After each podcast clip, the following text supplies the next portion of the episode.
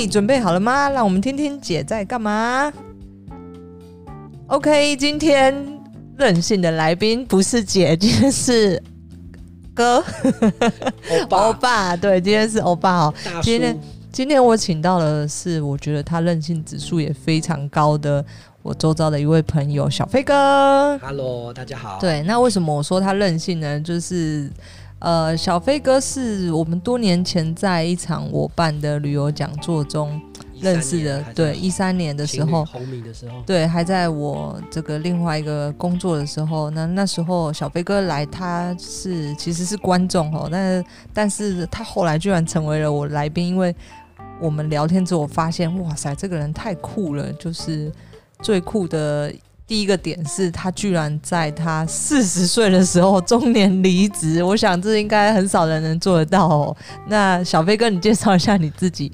四十岁以前你在哦，就电子业嘛，一般人讲的科技业，然后科技业工作，呃、做我们讲 PM 是产品经理这样子。产品经理，那电子科技业至少薪水是不错的吧？呃，那时候就一般人而言算是不错，可以号称所谓的年薪百万的那一种。年薪百万，然后基本上应该是你不应该不辞职，就是它就是一个安稳的工作。呃，对啊，就是在。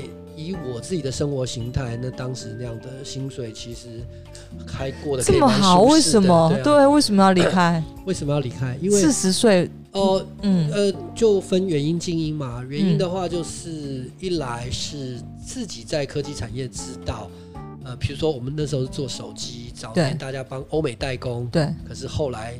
那个在大陆制造，那后来变成帮大陆代工，就台湾的电子产业大概就是那个样子，嗯，那感觉上没有什么。你意思是说，就是一年、五年、十年，大概都是产业的前景大概就是这个样子。然后自己的个性，好，那时候虽然也算挂个小主管，那种什么科长啦，薪水那些当然算还算不错，但是呃，毕竟是个性的关系，觉得自己再往上爬，大概也不太会。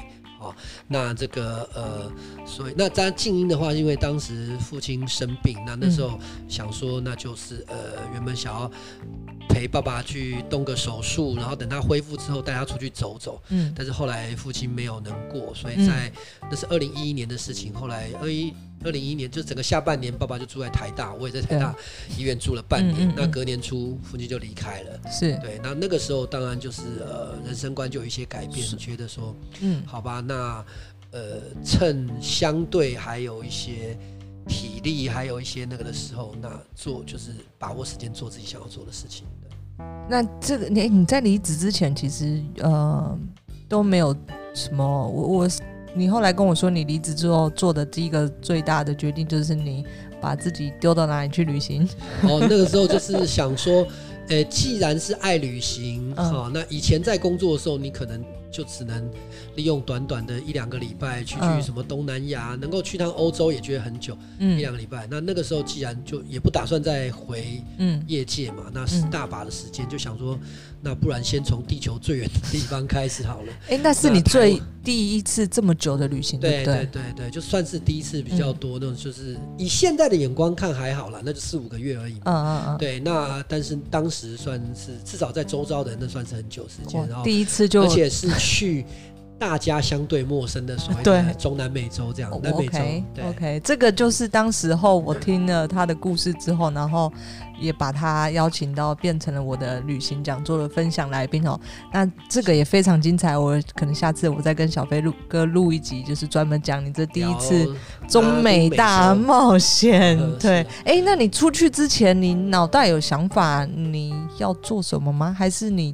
回来之后才有想法哦。你说，呃，就这个刚好可以聊到前几集那个来宾那个笑嘻嘻嘛，他不是说他想要的工，他那时候原本也没有想要当空姐，但是他只知道他想要做时间的主人。嗯，那那个时候是因为我在电子业是收入还不差，然后也有舞台，也算有成就感哈，那人家信任你会把重要案子交给你做。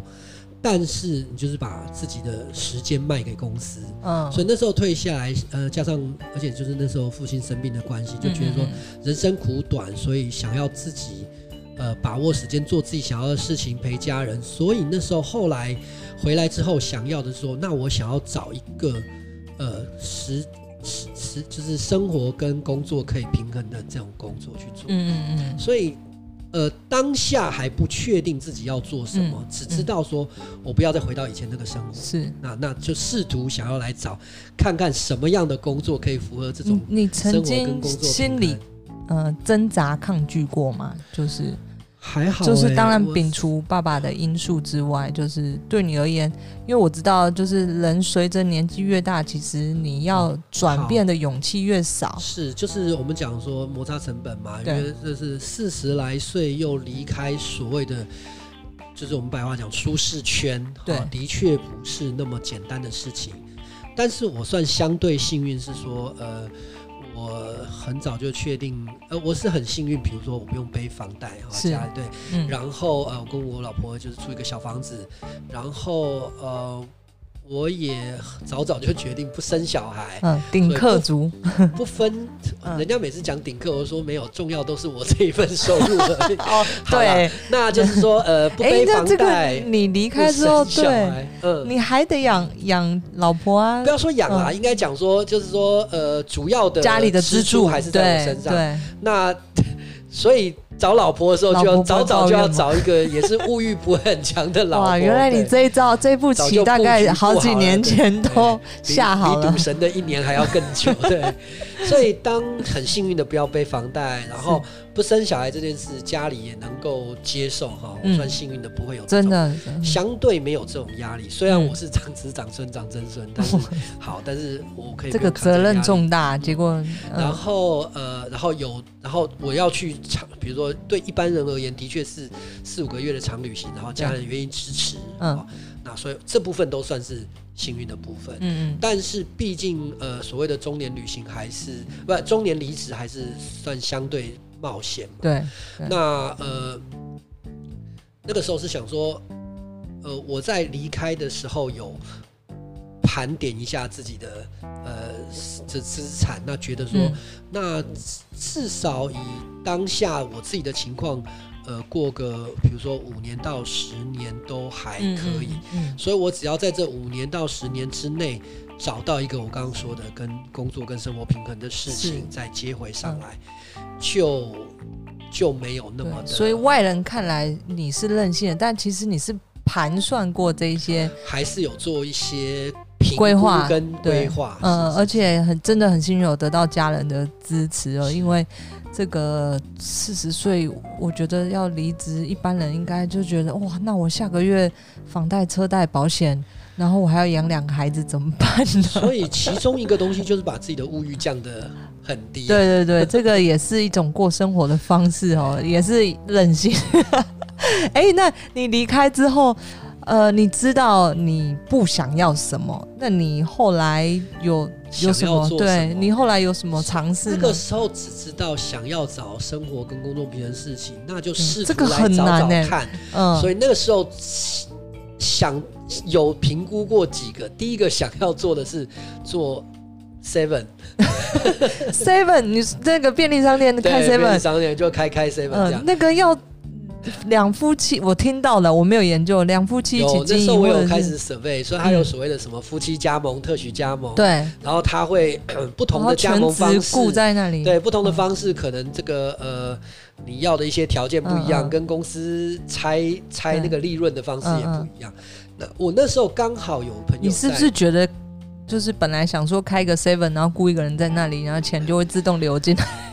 那时候成就是好啊，既然有这个想法，就去做评估嘛。那我那时候自己做了一些功课，那刚好有一个朋友在大直就开 seven，是，那就去请教他。嗯，他第一个就讲说，他跟她老公前面四五年都不能出去旅行，马上打好险你没做，不然闷坏了。当时还没有那么确定，但是以现在回头想就知道，我们就是属于那种不旅行会死的。对对对对对，所以这个是绝对没有办法，所以这个这个 idea 就直接丢掉，所以就是。